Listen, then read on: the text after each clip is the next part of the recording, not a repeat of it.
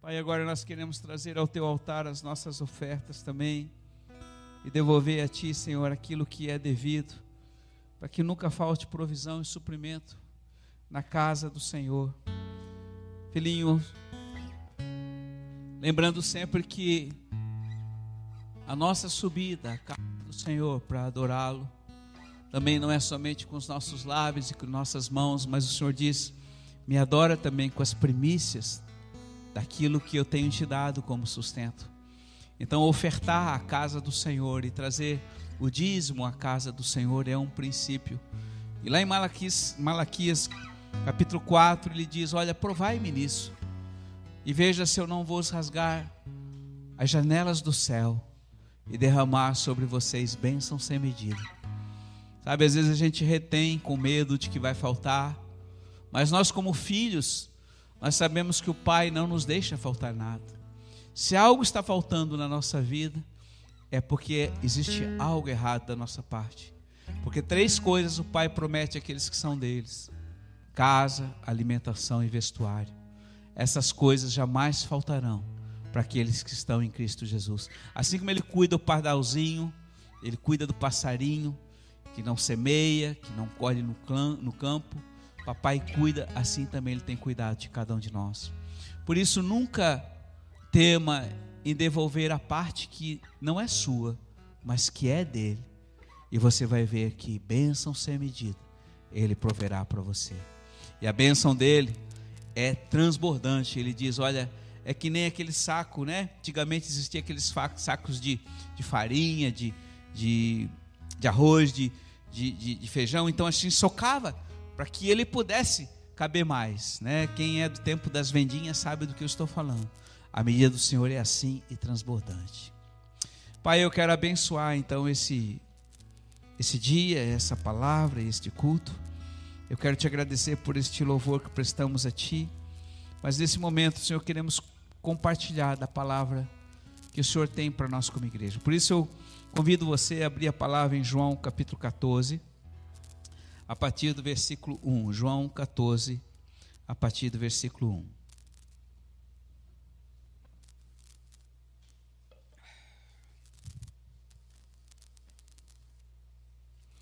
O título da palavra hoje é Nós não somos deste mundo. E aqui, em João 14, assim como o 15, o 16 e o 17, Jesus estava com os discípulos e ele trouxe muita palavra a respeito do seu reino e das verdades do reino, mais especificamente de um relacionamento dele com o Pai. Por isso, eu hoje eu vou ler esse primeiro, esses seis primeiros versículos, mas eu queria deixar para você, igreja, que você observasse esses quatro capítulos: 14, 15, 16 e 17. O Senhor vai falar com você. E eu vou além. Não leia apenas, mas leia, medite e, se possível, estude e aplique na sua vida. Papai vai falar com você. Você vai crescer muito a partir do momento que você tiver a revelação do que Jesus está falando aqui. E ele começa dizendo assim: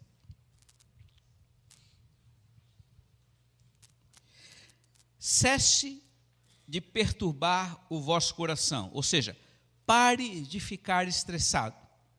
Creia em Deus e creia também em mim. Na casa do meu pai existem muitas moradas. Se assim não fosse, eu não vos teria dito, porque eu vou preparar um lugar para vocês. E quando eu for e vos tiver preparado o lugar, eu virei novamente e vos levarei comigo, a fim de que onde eu estiver, vocês também estejam comigo. E para onde eu vou, vocês conhecem o caminho. Então Tomé disse: Senhor, nós não sabemos para onde tu vais, como podemos conhecer o caminho? Então ele disse: Eu sou o caminho, eu sou a verdade e eu sou a vida. Observem que todas essas, essas palavras estão com letra maiúscula. Tanto eu sou, que fala eu sou o que sou. Já falamos sobre isto. Eu sou significa a essência do que é completo, aquele que tem a autoexistência, aquele que não precisa nada e de ninguém para ele existir, porque ele é a própria eternidade, ele é o que ele é e continua sendo e certamente será, e ele é o caminho, ele é a ou a única verdade e ele é a única vida. Amém? Lembro aqui que o Senhor tem dito para nós: os que não me têm apenas existem neste mundo, mas os que têm a mim como Senhor e Salvador não apenas existem, mas como eles vivem. E anteontem, acho que era sexta-feira, isto. Ou melhor, então já é um tempo. Sábado de manhã, desculpe. Eu estava naquele momento assim, quase para acordar, e eu claramente ouvi o Senhor falando comigo. Você não é deste mundo. Você não é deste mundo. Isso me acordou. Eu não sei se você já teve alguma experiência como se alguém estivesse falando com você e você acorda e não vê ninguém. Alguém já teve essa experiência? E eu sei que eu não estava dormindo, eu acho que eu estava acordando. E eu não tive dúvida de que era o Senhor falando comigo. Porque quando nós saímos do retiro, naquele dia que tivemos o grande Shabá da noiva, o Senhor falou sobre isto, numa interpretação de línguas, lembram? Não digam mais, vocês não são deste mundo. Não apenas falem religiosamente sobre isso, mas vivam isso. Então eu prontamente me acordei e eu fiquei meditando o dia todo, falei com a minha lua a respeito disso. E, e eu confesso a vocês ainda que eu estou é, digerindo esta palavra que o Senhor deu e que é uma verdade. E eu sei que todos vocês que estão aqui, que me assistem, sabem esta verdade. Que nós não somos cidadãos do mundo, que nós somos embaixadores e que o nosso reino também não é deste mundo. E aqui, enquanto é, é, Jesus estava falando com os discípulos, ele falou a respeito de muitas verdades que fazem parte do reino de Deus. E o reino de Deus, ele diz, já está em vocês através do meu espírito que está habitando e que veio através de Jesus quando ele subiu aos céus. Mas muito bem, filhinhos. Então, quando eu falo que eu não sou deste mundo, significa que existe algo na eternidade ou nos céus que é verdade e que eu tenho poder e autoridade para transferir e trazer para a terra nos dias atuais. Complicado isso, você pode pensar, diante de tanto caos que está acontecendo. Mas eu faço lembrar aqui algo muito importante. Quando Deus chamou Adão e Eva, ele criou nossos primeiros pais. Ele falou para Adão, que era o homem, o sacerdote, que foi criado primeiro, ele disse: Olha, eu vou te dar toda esta terra aqui, que é chamada o Éden, que você pode conhecer como jardim, meu jardim, e tudo que você tiver aqui, você pode comer toda a fruta, e, e você tem aqui a capacidade para governar e cuidar deste jardim, desta área. Era uma área extremamente enorme. Era uma área, talvez, do tamanho da, da, é, da Turquia, não, não é a Turquia, ali o Iraque, né? aquela área grande, aquela área da Mesopotâmia. Então Adão tinha um poder sobrenatural para cuidar daquilo tudo, ele deu nome para os animais, enfim, e naquela época, possivelmente, os animais falavam, assim como a serpente falou com nossa mãe Eva. Muito bem, são coisas que a palavra não é muito clara, mas o que aconteceu é que foi dado a ele a Adão a autoridade para ele governar e para ele cuidar. Por quê? Porque já existia a presença de um inimigo, um inimigo invisível que todos nós conhecemos, que chama-se Satanás, cujo ministério é matar, roubar e destruir. Então, Adão tinha toda a autoridade e no final da tarde, todos os dias, ele se encontrava com o Senhor e conversava com o Senhor face a face. Eles tinham um relacionamento muito íntimo como bons amigos. Não obstante o pai tivesse toda a autoridade sobre ele, mas o que ele tinha como pai, ele transferiu e deu. Adão é seu. Faça conforme eu te falei. Apenas de todas as árvores que existem neste jardim, a que estiver no meio dele é a árvore do conhecimento do bem e do mal, não coma deste fruto, porque certamente que no dia que você comer, você morrerá. Adão não sabia o que era a morte e nem sabia exatamente o que era conhecimento do bem e do mal. Acredito ele, vivia na sua inocência, mas tinha uma autoridade sobrenatural. Que homem algum, hoje, pelo menos, tem. E nós conhecemos que este inimigo, sorrateiramente, né, através da boca da serpente, falando com nossa primeira mãe, Eva, e falou: é verdade, jogando dúvida, jogando dúvida, olha o espírito de dúvida, jogando, é verdade, é verdade que você não pode comer desta árvore aí. E foi falando, e foi enrolando, e foi mostrando a ela que o fruto era muito bonito, saboroso, e foi fazendo com que ela fosse caísse no engodo e do engano e acabasse pegando aquela fruta que ninguém sabe o que é, não é, não é maçã, né? a palavra de Deus não diz, e ela comeu. E Adão, por sua vez, vendo o que tinha acontecido, pegou também da fruta e desobedeceu. A partir daquele momento, todos nós conhecemos, houve a ruptura de um relacionamento. O relacionamento mais importante de um homem com o seu próprio Criador. E a partir daí, aquela autoridade que o Senhor tinha dado ao nosso pai Adão foi automaticamente transferida para aquele que já tinha caído e estava no mundo, que era Satanás. Por isso, hoje, filhinhos, tudo que você está ouvindo, tudo que você está passando, tudo que você está sofrendo hoje a nível de doença, enfermidade, é, estresse, rolo, confusão, tribulação, essa guerra insana que está acontecendo lá na Ucrânia, que por mais que você tente entender o porquê disso tudo, você não vai entender, é fruto desta, deste corte, deste relacionamento. Então, por isso nós estamos vivendo essa questão. E aí, Jesus, sabendo de tudo isso, ele disse para os discípulos: Olha, queridos, eu preciso falar essas coisas. O caminho sou eu. A verdade sou eu. A vida sou eu. E se vocês vierem para mim e estiverem em mim, vocês alcançarão aquilo que eu vou preparar para vocês, que nem olhos viram, nem ouvidos ouviram e nem jamais penetrou em coração humano. E ele foi muito além. Se vocês, em toda, em toda essa palavra, ele diz assim: se vocês ouvirem a minha palavra e guardarem no, no coração de vocês a minha palavra, vocês poderão pedir para o papai qualquer coisa e ele fará, ele criará. Amém? Essa é uma verdade absoluta.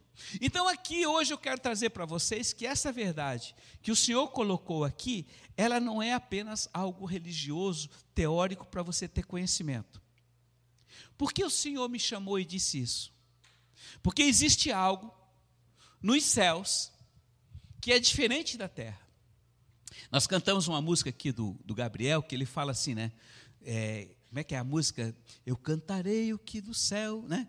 Eu falarei o que do céu, falarei aqui na terra o que se fala no céu, não é isso a música? É exatamente isso que nós temos que ter uma nova modalidade, uma nova revelação a respeito das coisas do céu. Pastor, mas por que, que o senhor está falando isso? Porque a partir de agora, a partir desses dias, a partir da pandemia, a partir dois, do ano de 2020, quando começou a haver a dor de parto, da contração, até que se nascesse a criança, ou está para nascer a criança, existe aquela convulsão. Nessa semana, Lu e eu, no domingo, estivemos lá na casa da Ana e do Caio, lá em Blumenau, para ver a Abigail. A Abigail foi a pequenininha que nasceu e a nossa Ana lá estava falando, pastor, foi muito difícil. Foi quase 30 horas de contração. Eu quase morri de tanta dor. Eu vomitei, eu quase desmaiei. Eu não tinha mais posição. Eu ia para baixo do chuveiro. E ela falava e eu eu não podia mensurar a dor dela, porque só uma mãe sabe a dor do parto.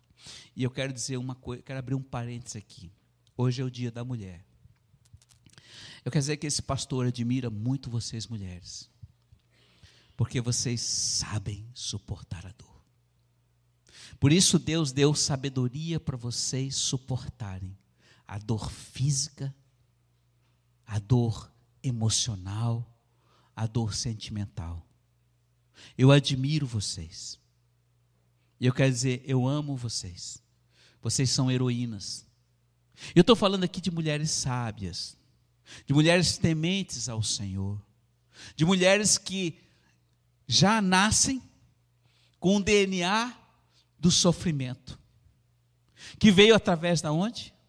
Lá do jardim, através de Eva. Quando ela pecou, o Senhor falou: com as dores de parto, você vai ter seu filho. E olha, irmãos, dizem, dizem, que para um homem chegar perto da dor do parto é quando tem um cálculo renal. Dizem. Mas ninguém pode medir a dor de uma pessoa. Eu posso saber o quanto, mas só quem sente é que sabe. Por isso é muito pessoal. Agora eu falo uma coisa: homens, honrem as suas esposas, amem as suas esposas e deem a vida por elas. A sabedoria do alto foi dado a elas. A promessa de que quem vai esmagar a cabeça da serpente vem do fruto delas, que é os filhos que foram gerados. Hoje nós como homens e filhos, nós honramos nossos pais.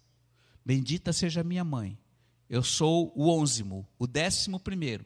E ela disse: É desse que eu morro. Mas mamãe teve parto normal e eu nasci. Alguém sentou na barriga dela e me empurraram, e outro puxou, não sei como. E ela disse para minha irmã: Olha, eu não vou aguentar, eu não vou aguentar, eu não vou aguentar. Eu acho que eu fui o mais difícil. Que o Senhor abençoe mamãe lá nas alturas. Mulheres, parabéns. Não porque é um dia que a terra comemora a vida de vocês, mas é porque há uma grande esperança na vida de vocês. E eu louvo a Deus porque entre nós existem leoas, mulheres que têm se levantado, gigantes de oração, gigantes de intercessão, que conhecem o valor do altar e têm os seus joelhos calejados, e por isso Deus tem dado graça para sustentar os homens. E vocês sabem o que significa Abigail?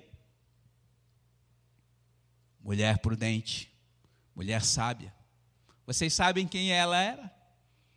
Ela era a mulher de um homem chamado Nabal. Este homem era irado, este homem era soberbo, ele era cheio de si e confiava no seu próprio braço, tinha muita riqueza, tinha muita terra. Um dia, quando Davi e seus homens estavam famintos e pediram para ele: Olha, nos dê um prato de comida. E ele diz: Quem é esse homem que eu não conheço, com um bando de, de safado, que veio aqui na minha terra pedir alguma coisa? O que, que ele está achando que é? E quando os, os seus mensageiros voltaram e deram esta palavra para Davi, ele assim: Tá bom, nós vamos lá e vamos dar um jeito nele, em tudo que há nele. Porque Davi, naquela época, já tinha a promessa de que ele seria rei. E Abigail a mulher deste homem, vendo que tudo ia ser destruído, saiu à frente, preparou um cabrito, preparou uns bois e levou de presente, se humilhou diante de Davi e disse: Perdoa o meu senhor a insensatez do meu marido.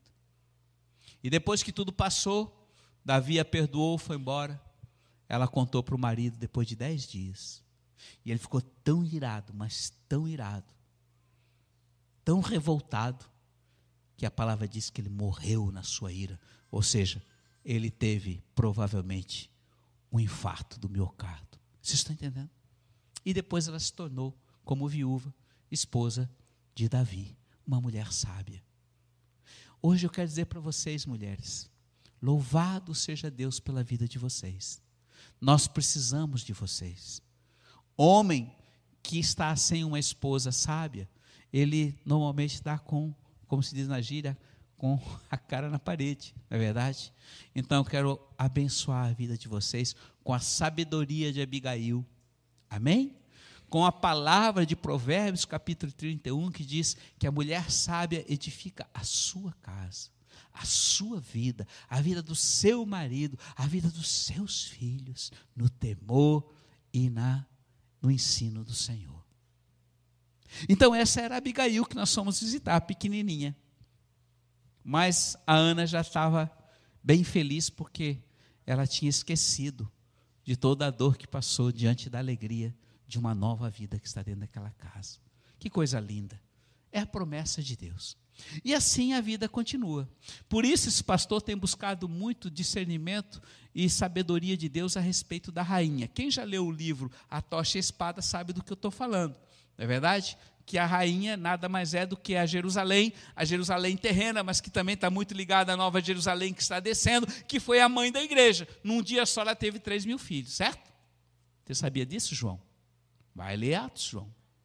Atos 1, 2 e 3, você vai aprender ali. Que Jerusalém, que um dia que você vai visitar, é mãe da igreja. Em um dia só teve 3 mil filhos. É. E faz parte, irmãos, essa é uma revelação sobrenatural de Deus que o Senhor tem dado aos profetas. Isso não é história da carochinha nem religiosidade. Isso é uma realidade. E sabe como é que essas coisas vão, vão, vão é, potencializar nos dias atuais? Quando o coração dos pais se converterem aos filhos e dos filhos aos pais. O reconhecimento do nascimento que a vida segue. Outro dia nós vimos aqui o pastor Israel falando sobre a história da família Bralha, do meu avô, que foi o primeiro a ser batizado nessa cidade, na igreja presbiteriana, e anos depois, nós já estamos na quarta geração, o legado daquele homem que jamais imaginou está sobre a vida de vocês. Um creu e foi determinante para uma multiplicação sobrenatural. Voltando à palavra. Jesus fala. Agora vamos para João capítulo 16. Olha, o primeiro João 15, versículo 18. Ele diz assim: Se o mundo vos odeia, sabei primeiro que ele me odiou. Se vocês fossem do mundo, o mundo amaria o que era seu, mas porque vocês não são do mundo, vocês me escolheram, vocês se separaram do mundo e o mundo vos odeia. Presta atenção, agora eu vou falar do mundo. O que é o mundo? Mundo é esse sistema que está aí. É esse sistema que os homens lutam entre si por pouca coisa, se matam, fazem qualquer coisa por causa da soberba, do orgulho. Então hoje nós temos um louco, um maluco, que se diz governante da ex-União Soviética, está destruindo, matando gente dele, matando pessoas de uma outra nação e continua agindo como se tudo tivesse muito normal. Não é guerra, é uma missão especial. Só que você consegue entender isso? Não, isso é mundo. Você que hoje, presta atenção, que trabalha numa empresa, que você tem o Espírito de Deus, dentro do local onde você trabalha, tem inveja, tem intriga, tem ciúme, tem competição, sim ou não? Tem. Você que é empresário, mesma coisa, porque cada cobiça, por causa das obras da carne. Obras da carne, mundo, sistema. Por isso você é injustiçado. Por isso você sofre a tribulação que Jesus falou. Olha, nesse mundo vocês vão passar por muitas tribulações, mas tem de bom ânimo. Eu venci o mundo. Amém? Então essas coisas são naturais. Mundo é isso. Como nós escolhemos a ele, nós temos inimigo. É uma coisa natural. Se nós somos amigos do mundo, nós não estamos dando um bom testemunho dele. Por quê? Porque o mundo é inversamente proporcional ao reino de Deus. É que nem imã do mesmo polo, ele repulsa. Não há como você ter uma ligação entre o reino de Deus e o reino do mundo. E Jesus fala: Satanás, ele é o príncipe deste é o príncipe deste mundo. E eu nada tenho a ver com ele, absolutamente nada. Então, essa é uma questão hoje natural. Nós temos muito inimigo. E nós somos como ovelhas no meio de lobos. Ora, se existe uma ovelhinha no meio de lobo, o que, que eles vão trucidar?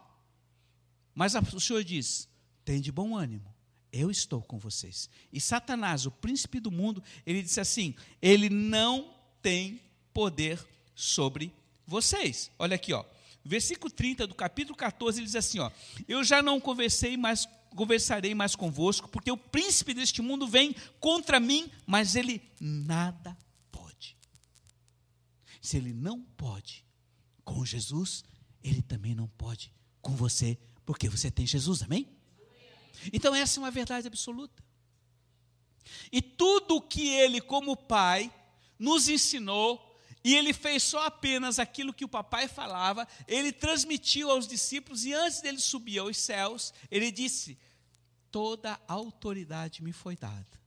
Agora eu transfiro para vocês e digo: vão e façam. Amém? Então, o ir e o fazer faz parte. Por isso que quando você olha aquele mapa ali, você está vendo cheio de pontinho vermelho, é sinal de que nós fomos. Só na Ucrânia nós já tivemos quatro vezes em Kiev. Você sabia disso? A capital hoje que está cercada lá, nós já tivemos quatro vezes lá. Levando o fogo da presença, levando a tocha. Agora, a nível de mundo, aquilo está um caos. Amém? A nível de mundo, você só vê injustiça, destruição, morte. Mas a nível de reino de Deus, a igreja está muito, muito, muito forte. Você sabia disso? Mas isso você não vê porque o reino de Deus é invisível. E aqui eu quero dizer para você que é necessário que essas coisas aconteçam. Pastor, mas isso é uma injustiça. Como é que Deus lá de cima está vendo isso e não faz nada? Como? Aí eu vou fazer uma pergunta para você agora, da mesma forma. Quando uma mãe está para dar luz a um filho, como é que fica a cama dela, como é que fica a situação? É sangue, é água, é uma confusão, uma sujeirada, não é dor, não é gritaria. Ela, ela tem uma vida normalzinha, assim, ah, estou tendo um filho, que legal. É assim não. É grito, é gemido, é dor, é angústia, é tudo. Não quero mais, eu não aguento mais. É ou não é? Irmãos, assim a Terra agora, o planeta Terra, o planeta, o sistema, o mundo, começa a ter as dores de parto. Vem muita destruição. E está escrito, Mateus 24: não vos assusteis, não vos espanteis, é necessário que isto venha pandemia, terremoto, tempestade, guerras internas, ou seja, revoluções, golpe de Estado, é, é, é, é guerras, nação contra nação. Existe alguma coisa diferente que está acontecendo hoje no mundo? Absolutamente nada. O que, que é isso, o sinal? Logo a criança vai nascer. Quem é a criança? Não é o nosso avivamento, mas a criança é a volta dele. Você quer que Jesus volte logo, não é isso? E eu digo para você, filhinho, se você me pede para orar a respeito desta guerra, eu não sei como orar. Tanto eu como a pastora Lu, às vezes a gente fica pensando: oro para parar? Oro para continuar? Como é que tu queres que eu ore, Senhor? Porque se eu pedir para parar, eu atraso a volta. Se eu digo para continuar, um monte de gente vai morrer. Então eu peço, Senhor, me dá sabedoria para orar. Eu tenho orado para que os próprios russos se voltem contra o próprio líder. Desculpe, mas que parem. E hoje eu li que há muitos, muitos soldados e oficiais russos estão automaticamente destruindo, autodestruindo os, os carros deles para não matar civis. Porque nem eles sabem o que estão fazendo.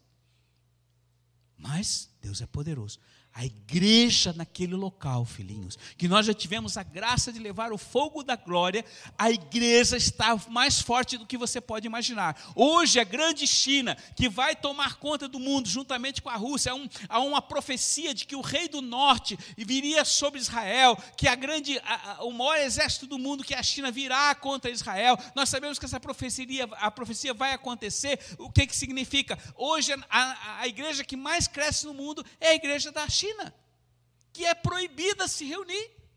Tem a igreja oficial do governo, mas que nada tem a ver com o reino de Deus, porque a igreja subterrânea, a igreja que não aparece, a igreja que tem crescido de uma forma assustadora e sobrenatural, é aquela que age nas regiões celestes. E aqui que está o grande legado. Um dia nós não vamos mais poder se reunir aqui é, é, abertamente.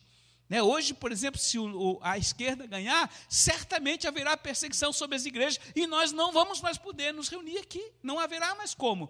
Por quê? Porque invadirão isso aqui, porque faz parte do sistema do mundo que precisa ser manifesto para que ele volte. Amém, queridos? Mas eu quero terminar aqui e, e concluir essa palavra com a palavra do Senhor para mim e para a sua vida, que você vai ler lá em Efésios capítulo 1, versículo 19. Eu poderia falar muitas coisas hoje para você. Eu poderia contar coisas assim tremendas, passar uma noite inteira falando a respeito do, do reino, é, é, é, falando da, da, das verdades do Senhor, enfim, e discorrendo tantas coisas. Mas aqui no capítulo, eh, no capítulo 1, Vamos começar a partir do versículo 15. Você pode, pode começar no versículo 15 aí na sua Bíblia. Você já deve ter sublinhado, ou então você pode escrever da seguinte maneira: que diz assim: Por isso também eu, Paulo está falando, ao ouvir a respeito da vossa fé no Senhor Jesus Cristo e do amor que vocês têm para com todos os santos, não cesso de dar graças a Deus a, a respeito de vocês e fazer menção de vocês nas minhas orações, para que o Deus do nosso Senhor Jesus Cristo, o Pai da glória, vos dê o espírito de sabedoria e de revelação. Para quê? Para vocês poderes realmente conhecê-lo. Então veja bem, o espírito de sabedoria e de revelação vai dar conhecimento de quem? Do Pai. E é isso que Deus está nesses dias abrindo os nossos olhos do coração para que nós possamos conhecê-lo.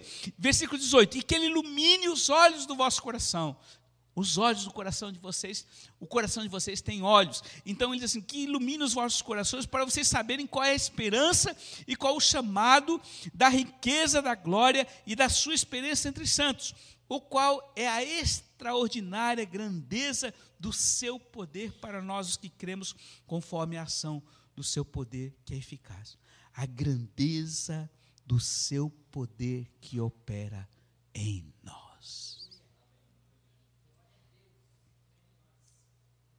Vou fazer uma pergunta para você, igreja. Você tem tido este poder grandioso sobre sua vida? Você tem orado por enfermos, eles têm sido curados? Você tem orado por mortos, eles têm ressuscitado? Você tem mudado as circunstâncias por esse poder que está em você? Você não precisa me perguntar. Agora eu faço uma pergunta para você: quantos creem na palavra de Deus? Levante a mão. Ninguém duvida. Você duvida, Roberto? Você não duvida. Ninguém aqui, você que me assiste, duvida da palavra de Deus. Se ela é verdadeira, e ela está falando que esse poder está onde? Em mim, em você, em nós, igreja. Agora eu vou fazer uma outra pergunta para você, João. João, você frequenta academia? Por quê? Para ficar bombado.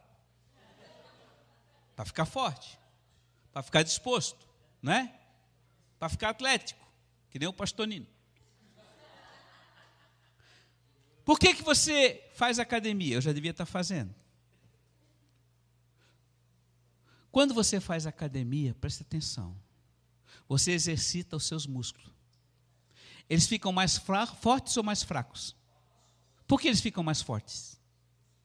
Para de fazer academia, o que vai acontecer? Ele vai ficar? Agora aqui, igreja, presta atenção.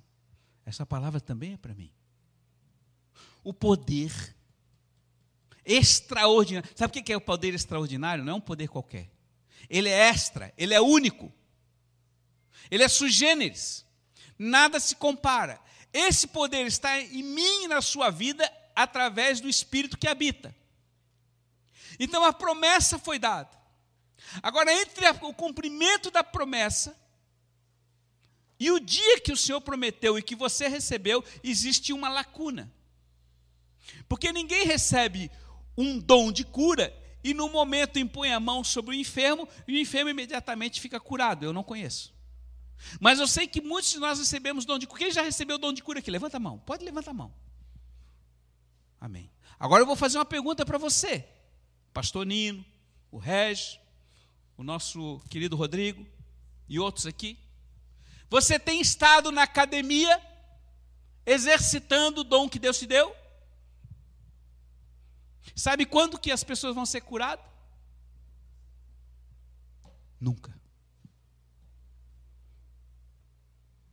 Porque o poder só se manifesta e potencializa se eu me esforçar crendo e fazendo. Ou seja, tem alguém doente? Eu vou lá na casa do doente e eu vou lá ser curado em nome de Jesus. O doente morre, não tem problema. O outro, você vai lá de novo e bota a mão, o doente morre. Vai. Quantas vezes Elias mandou o amigo dele subir lá para ver se ia chover? Sete vezes. Talvez seis morram, mas a partir do sétimo, não haverá mais retrocesso. Sabe o que é isso? Obediência. Sabe por que, que nós somos fracos hoje? Porque a gente sabe de mente. Mas não olha para nós. E quando eu olho para nós, eu vejo o quê? Alguém muito incapaz. E Jesus disse: Eu não autorizo vocês olharem para vocês. Vocês devem olhar para mim, que é o autor e consumador. Apenas façam o que eu mandei vocês fazerem. Vocês estão entendendo? Está claro isso? Agora eu vou terminar dizendo o seguinte: Filhinhos, hoje, no dia que se chama hoje, a gasolina já está com 25% de defasagem do preço do petróleo, que hoje chegou a 130 dólares. Quem sabia que chegou a 130 dólares? Você sabe o que significa isso? Escassez de alimento na sua mesa. Hoje está 25%, ou seja, a gasolina hoje já devia estar quase 10 reais o litro. Oh, que absurdo. Não, não é absurdo. Nós aqui no Brasil, a nossa gasolina hoje está o preço de um dólar. Um dólar está barato em relação às outras nações. Desculpe, nós ganhamos pouco. Nosso poder de compra não é bom. Graças a Deus o real aumentou um pouquinho. Eu oro todo dia para que Deus abençoe a nossa nação. Amém? Eu sei que Deuteronômio 28 há de se cumprir, porque a igreja está profetizando sobre nação. Mas nesse tempo, onde o trigo já subiu, o milho já subiu, trigo e milho são os dois elementos mais básicos do mundo já subiram, porque sobem com o dólar, sobem com a escassez e com a guerra, com a especulação. Aonde entra a história? Aonde entra você? Ai meu Deus, agora eu não consigo mais ir para o supermercado. Ai meu Deus, agora eu não consigo mais pagar as minhas contas. Ai meu Deus, agora eu não consigo mais pagar o aluguel. Não é assim que a gente age? E agora, Senhor? Agora o Senhor diz para você, filhinho, agora é hora de você agir como eu agi lá atrás. Um dia, tinha cinco mil pessoas lá no deserto, famintas, não havia comida. E nem supermercado, e nem Carrefour, e nem Atacadão, nem sei mais o que, Imperatriz que tem ali, não tinha nada. Mas alguém tinha cinco pães e três peixinhos, ou dois peixinhos, né? O que aconteceu? O Senhor agradeceu a Deus e multiplicou de uma forma sobrenatural. E sobraram quantos, quantos cestos? Doze restos de cesto? Doze cestos cheios. Quem queria mais pode levar para casa. Tem doze aqui, ó. Na saída pode levar. Pão e peixe. E vocês acham que o peixe era cru? Peixe de primeira qualidade. Talvez até salmão. Não era nem o peixe do Pedro, porque eu não gosto daquele peixe do Pedro da Galileia, não. Não tem gosto de nada, né? Nós comemos tainha aqui, né? Tainha é bom. Até isso Deus nos abençoe. Mas presta atenção. Agora é hora, presta atenção, igreja. Agora é hora de você e através de você, você trazer multiplicação para a sua vida e abençoar outros que estão na miserabilidade com a confiança no, no, salário que recebe do banco, no, no trabalho que foi perdido, naquilo que o mundo pode oferecer. Não, o que você tem e o que você tem é as riquezas do céu, a reprovisão no céu. Você chama a provisão do céu e abastece aqueles que necessitam, porque nesses dias difíceis de crises do mundo, a igreja será um celeiro para o mundo. Estou entendendo? E quem é a igreja? Quem é a igreja? Então é a hora de nós começarmos a agir como cidadãos dos céus e representantes. Não vamos nos conformar com este século. Vocês estão entendendo? Isso é uma palavra para mim, para você. Existe autoridade e poder que Deus te deu, deu, e ele foi um poder extraordinário. Então, filhinhos, nós já recebemos tudo o que tinha que receber a nível de, de doutrina. Agora é hora da prática. É hora de eu interceder. É hora de eu orar por qualquer circunstância. E saber que Deus há de agir, porque Ele é um Deus que cumpre sua promessa. Ele não é que nem eu, ou que nem você, que muda conforme a circunstância. Ah, não, aquilo que eu te prometi não te dou mais, porque você fez isso. Aquilo que Deus dá, ainda que muitas vezes você pise na bola, Ele não, não revoga, Ele não tira. Por isso que o chamado é eterno. Quem vai ou não determinar se você vai ter um resultado positivo em cima do chamado que Deus deu, é você mesmo. Você é a única pessoa que pode deixar de cumprir o que ele pediu. Mas hoje Deus está dizendo assim, filhinhos, chegou o tempo de vocês manifestarem a minha glória. Chegou o tempo de pessoas que vão chegar em vocês e vão dizer: Eu quero esse Deus que você tem. Como é que você consegue ser tão feliz diante de tanta crise, diante de tanta má notícia? Eu não vivo neste mundo. Eu estou neste mundo, mas o meu reino é dos céus. E eu estou aqui hoje como um representante e eu não vou parar. Eu continuarei, custe o que custar. O preço que o meu Senhor pagou por uma vida só, eu pagarei. Então, filhos, esta é a palavra. E eu termino mais uma vez dizendo para vocês o seguinte: Foquem nas coisas do alto. Ali nesse mesmo capítulo primeiro, ele diz assim, ó, que no versículo 22, que Deus botou tudo debaixo dos seus pés e pôs é, e, e, acima dele como cabeça da igreja, ou seja, Jesus está sentado hoje à direita do Pai, sendo o cabeça da igreja, que é o seu corpo, a plenitude daquele que planifica em tudo. Ou seja, ele é a cabeça do corpo, o corpo somos nós, e embaixo dos nossos pés ele botou os principados e as potestades. Quem é o príncipe da potestade do ar? Satanás e seus agentes estão debaixo de onde? Nos nossos pés. Sabe que hoje acontece conosco, Bel? Tu te encolhe, o diabo vem e ruge como um leão e você fica cada vez mais com medo. E um homem com medo não vai a lugar nenhum, ele paralisa. E é isso que o diabo quer fazer comigo e com você. E se você acreditar no seu medo, você olhar as circunstâncias, você não vai sair do chão. Mas se você olhar para o seu Jesus, para o leão de Judá, Deus levanta você como uma leoa, um leão, e você há de rugir através de Jesus, e tudo que está diante de você vai ser dissipado, porque Ele deu autoridade para você governar sobre todas as circunstâncias, e nesses últimos dias nós vamos poder repreender uma tempestade e ela vai parar. Mas eu preciso agir e continuar agindo, ainda que tudo dê errado. Você crê que essa é palavra para você hoje? Se você crê, diga amém, Senhor.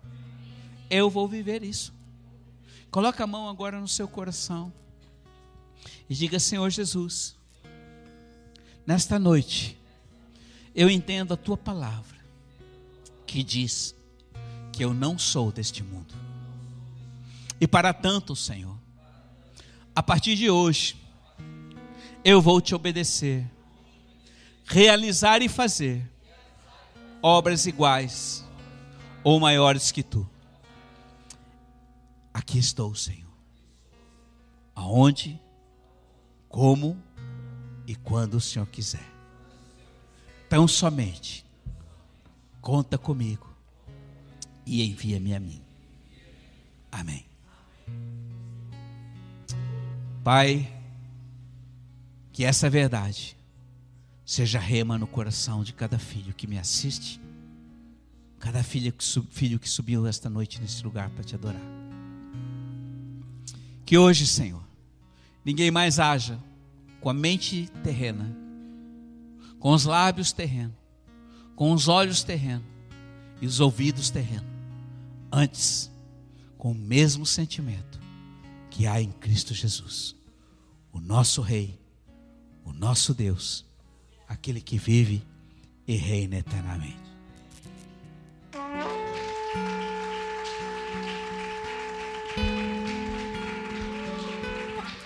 Aleluia. Vamos ficar de pé. Vamos adorar o Rei. Vamos entoar este cântico com convicção naquilo que cantamos.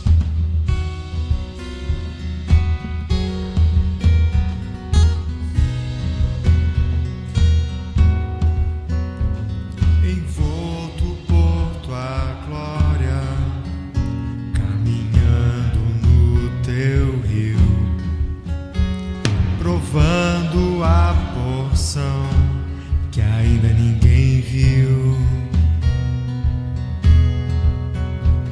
Diante de ti me coloco, prostrando-me em adoração. Pois hoje, mais do que nunca, tudo que tenho para ti é o meu coração. envolto por tua glória, caminhando no teu rio, provando a porção que ainda ninguém viu. Diante de ti me coloco, prostrando minha adoração Pois hoje mais do que nunca, tudo que tenho para ti é o meu coração.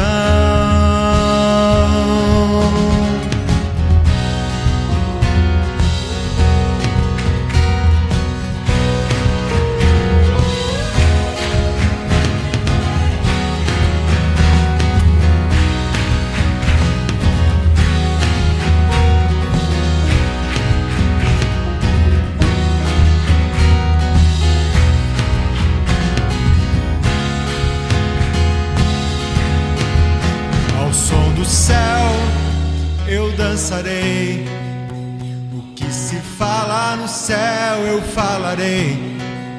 Como se adora no céu, adorarei, pois eu não sou daqui. Ao som do céu eu dançarei. O que se fala no céu eu falarei.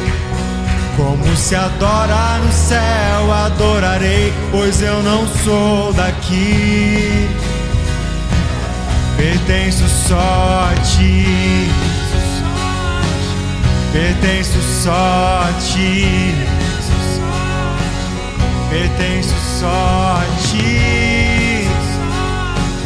Pertenço só a ti.